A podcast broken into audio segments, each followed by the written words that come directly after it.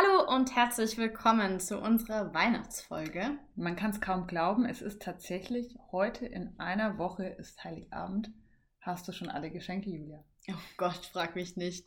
Ähm, ich suche mal alles zusammen. Ich habe da mal ein bisschen Angst am Schluss, dass ich irgendwas vergessen habe. Wie schaut es bei dir aus? Ja, ich war gestern dann tatsächlich noch mal kurz in der Stadt, nachdem du in der Stadt warst. Aber ich hatte ja später Schule aus. Oh. Und da ging es, es war gar nicht ganz so viel los in der Stadt. Muss halt immer schön seinen Ausweis vor zeigen, jetzt, ja. wenn man wo rein will. Ich glaube, ich habe jetzt tatsächlich alles. Ich überlege gerade. Jetzt sollte ich alles haben. Sogar mein Wichtelgeschenk habe ich für die Klasse schon besorgt. Ja, das habe ich auch gestern das gekauft. Ich gestern gemacht. Ich hatte nämlich schon Angst, ich schaffe es nicht. Wir wichteln. Ihr ja auch. Ja, wir auch. Ich glaube, ich machen wahrscheinlich viele an der Weihnachtsfeier. Jeder zieht einen. Wir machen natürlich auch mit. Ist dann immer ganz lustig, sich was für die anderen zu überlegen. Man kriegt oft auch nette Geschenke. Aber es gehört dann noch in den Weihnachtsstress dazu, dass man das auch noch besorgen muss. Ja, auf jeden Fall. Und das Schöne ist ja, dass die Schule diesmal bis zum 23. so geht. Höre ich da einen Unterton? Nein, nein, ich finde es super. ja, es wird, glaube ich, ein harter Cut nächste Woche. Bis 23. ist man in der Schule. Die letzte Schulwoche ist auch immer, man muss irgendwie noch was machen. Man will ja auch was Schönes machen, aber alle sind auch schon in Weihnachtsstimmung und sehr aufgedreht. Hm. Wird nochmal eine Herausforderung. Richtig. Und dann hat man den harten Cut, dass dann am Freitag Familienzeit und Weihnachten ist. Ja, Obwohl das wird spannend. Ich freue mich auf Weihnachten. Ich freue mich auch. Aber ich kann es mir noch gar nicht vorstellen, dass nächste Woche schon Weihnachten ist. Deshalb ist es ein bisschen schnell. Ja. Ja, auf jeden Fall.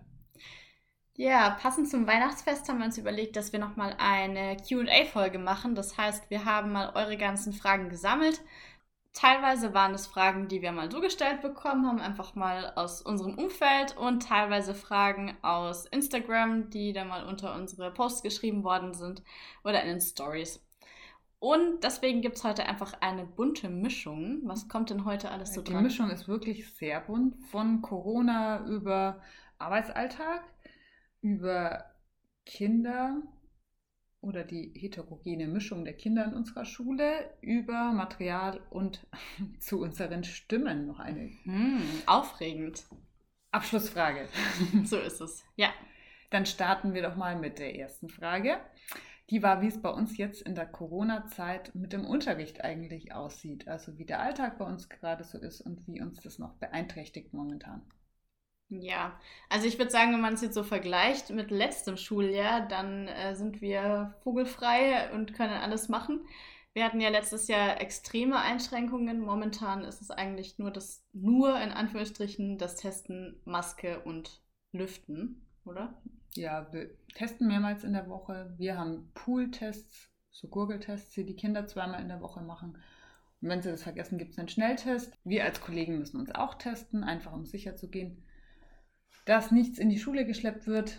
Die Fenster werden ganz oft und fleißig aufgemacht, auch wenn es dann oft heißt, wir haben doch gerade schon gedüftet. Da muss man aber feststellen, es ist schon wieder 25 Minuten her mhm. oder eine halbe Stunde, so in etwa. Und die Masken, aber ich muss sagen, die nimmt man oft gar nicht mehr ganz so wahr. Nee, ich merke es auch also gar nicht mehr. Die FFP2-Maske am Anfang, als ich die wieder genommen habe, jetzt war ich oft sehr müde am Anfang. Das merkt man dann schon irgendwie, wenn ich den ganzen Tag echt hatte. Aber gefühlt ist man jetzt schon wieder voll eingewöhnt auf die Maske. Kinder haben auch alle Maske auf. Ja, also dachten ja, es hört irgendwann auf mit der Maskenpflicht, weil das ja eine Zeit lang so hieß, nach den Ferien sind es nur zwei Wochen.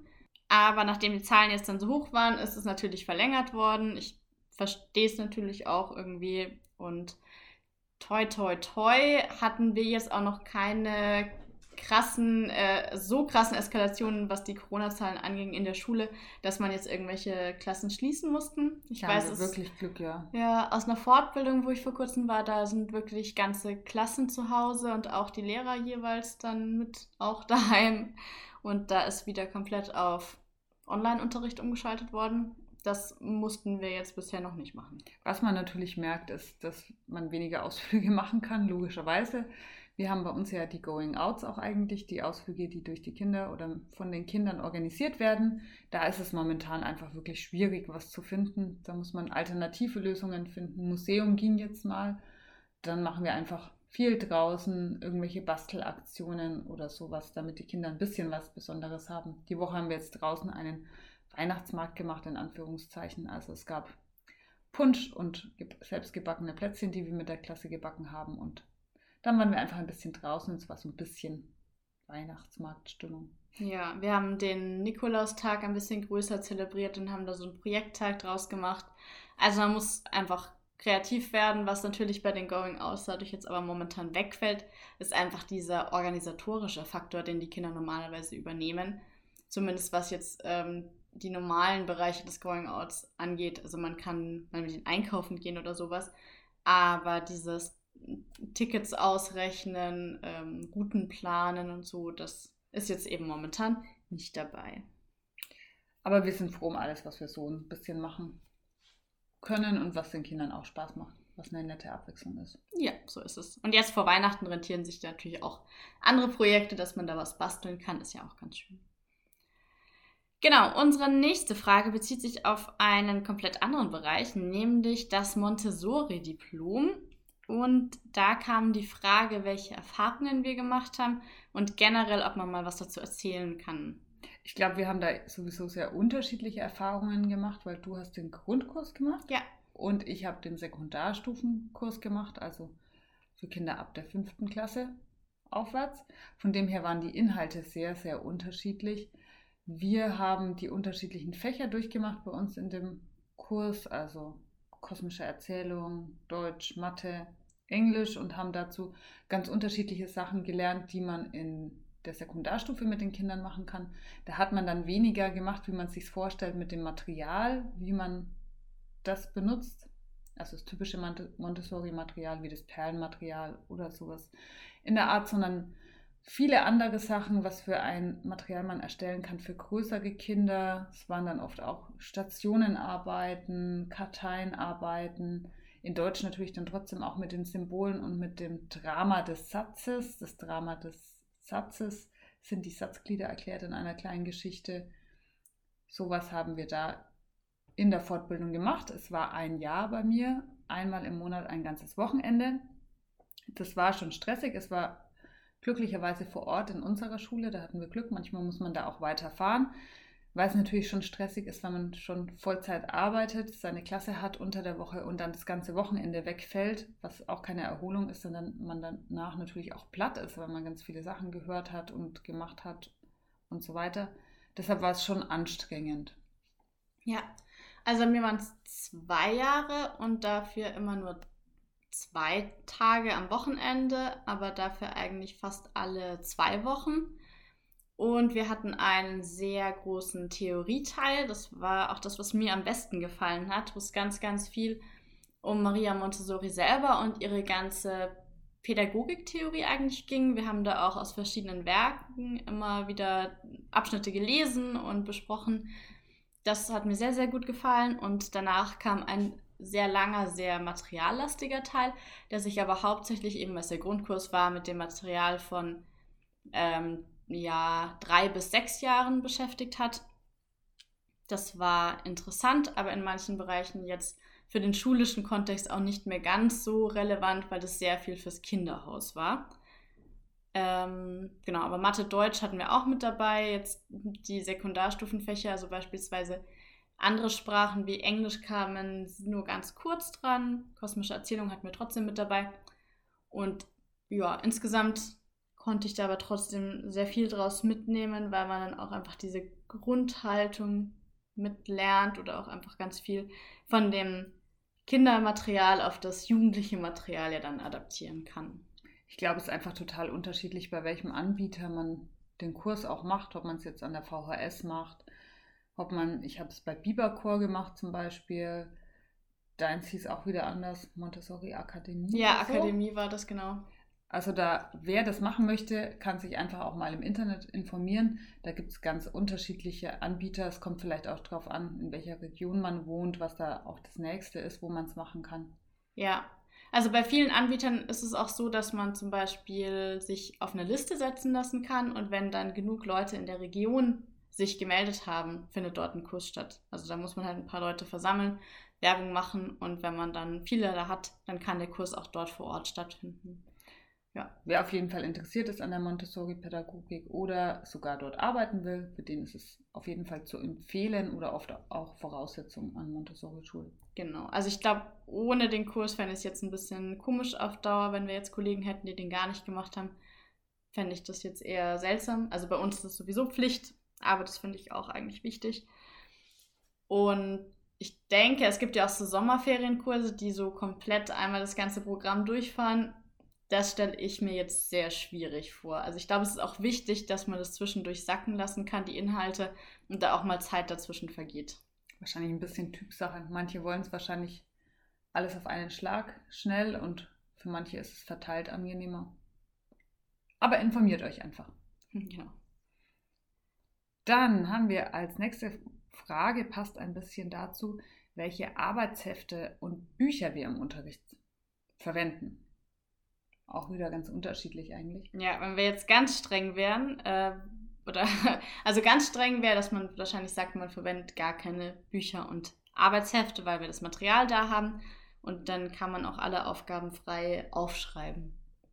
So ja. könnte man es jetzt handhaben. Aber da das manchmal ein bisschen schwer vielleicht für die Kinder ist oder vielen Kindern es leichter fällt, wenn sie einen gewissen Leitfaden hat, gibt es zum einen oft Arbeitshefte, die themenbezogen auf ein bestimmtes Thema sind. Gerade für den Grundschulbereich gibt es in Mathe ganz viel, zum Beispiel das Divisionsheft oder das Additionsheft und ganz viele andere noch. Ich habe es gar nicht so im Kopf. Ich habe es in der Grundschule nur schon öfter gesehen. Ja. Ist für die Sekundarstufe ein bisschen schwieriger. Da haben wir viel gesucht, ob es so Teilhefte gibt. Da gibt es auf jeden Fall weniger.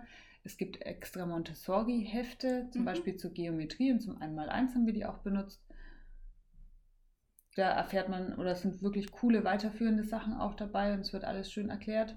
Ja, es gibt auch Arbeitshefte, die eben wirklich auf das Montessori-Material dann gestützt sind. Also da kommen dann Aufgaben drin vor, bei denen man dann die Bruchrechenkreise oder die, das Perlenmaterial nehmen muss. Da steht dann extra eine Aufgabe mit dabei. Das bietet sich natürlich schon sehr an. Was so ähnlich ist wie ein Arbeitsheft, wäre natürlich dann eine Arbeitskartei. Die gibt es immer materialgestützt auf jeden Fall bei verschiedenen Montessori-Materialanbietern. Das ist das, was also mir jetzt mehr taugt, diese einzelnen Arbeitshefte zu nehmen, anstatt von einem Verlag, der jetzt nicht Montessori basiert, ähm, so, also ein Standard-Regelschul-Arbeitsheft rausgibt. Also ich habe auch zusätzlich, muss ich sagen, ein, in Mathe zum Beispiel ein Arbeitsheft, das ist basierend auf einem Schulbuch. Da arbeiten wir dann zu den unterschiedlichen Bereichen die Sachen durch. Die Kinder, die dann schneller sind, die einfach mehr brauchen, kriegen dann Zusatzmaterial. Es wird ergänzt durch Karteien, durch so extra Arbeitshefte. Ist ein bisschen typabhängig und lehrerabhängig, glaube ich, was man benutzt. Bücher haben wir gar keine ja. in der Klasse.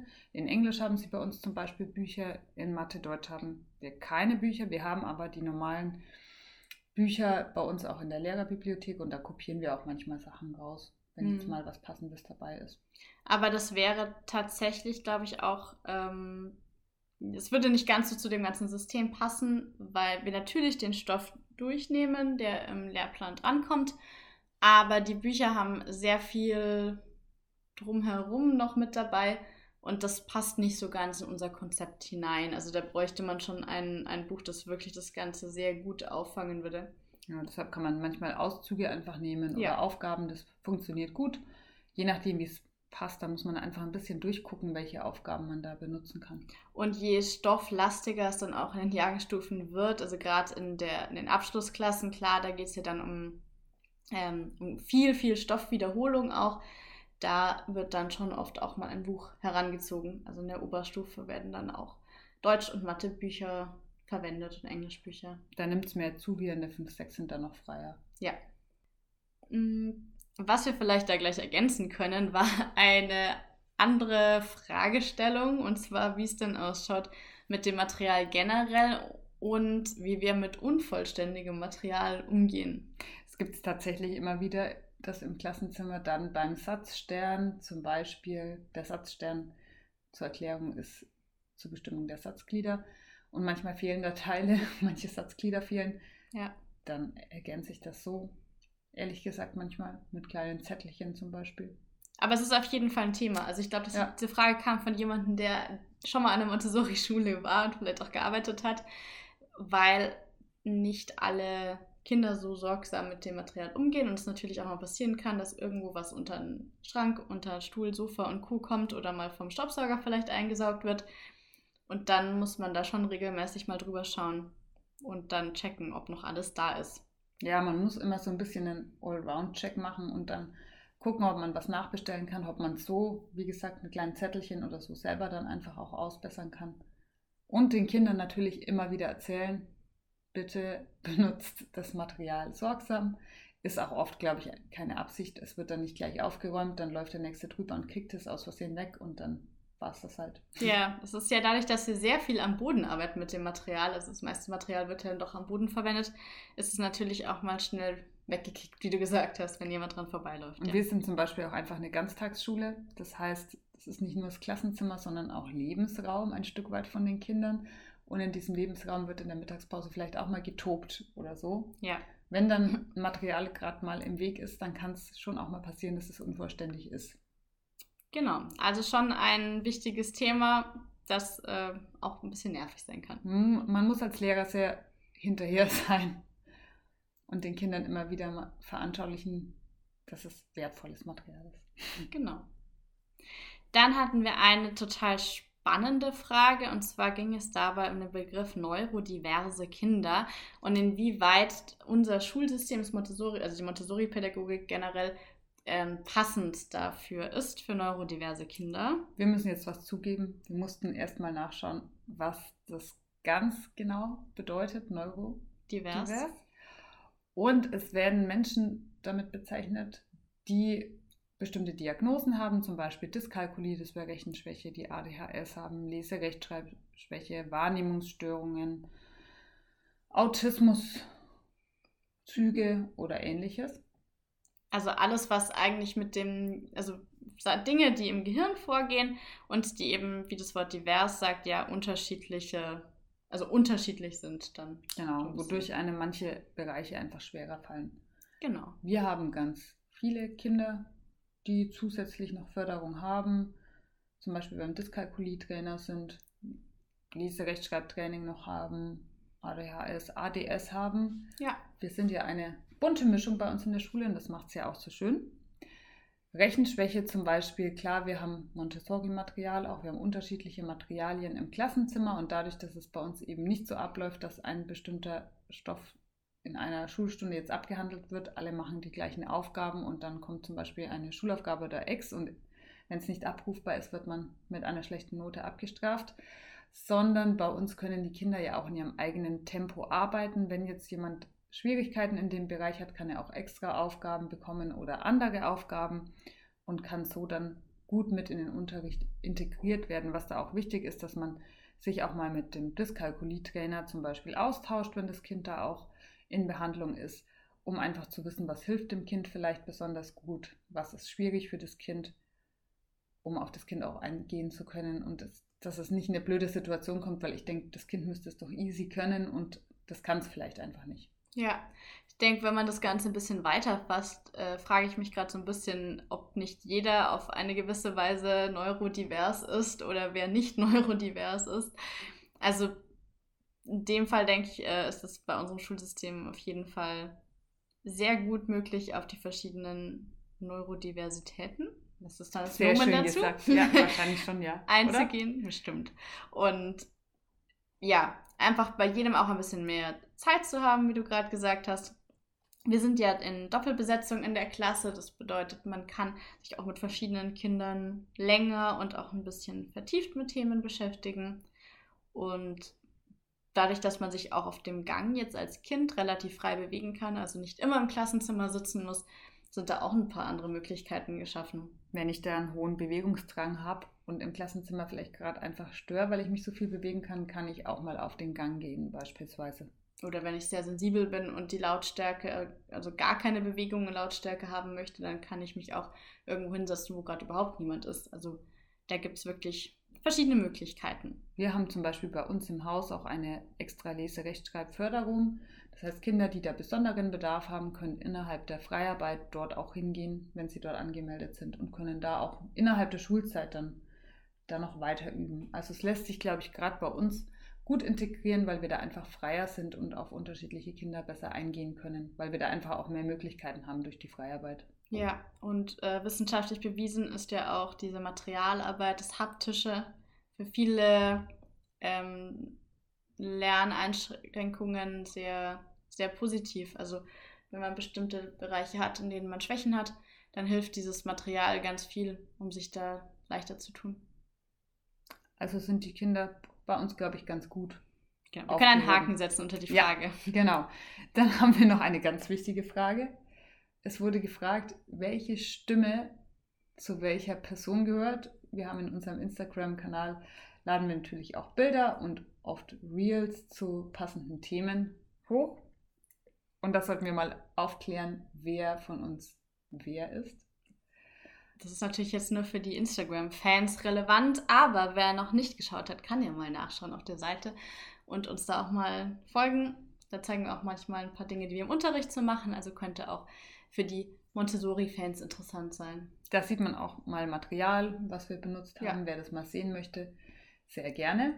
Und jetzt müssen wir noch auflösen, wer von uns wer ist. Würde man jetzt unsere Sekretärin fragen, könnte sie die Frage nicht beantworten. Wir sind Zwillinge.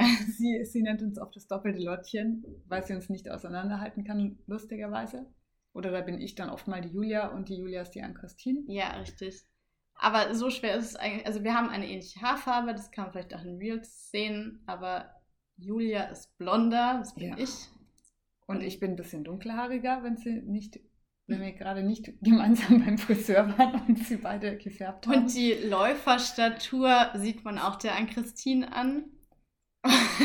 und Julia hat zum Beispiel einen Batman-Hoodie an einmal. Das stimmt. Und ich bin, ich glaube, ich bin ein bisschen größer als du. Ja, Julia ja. ist minimal größer als ich.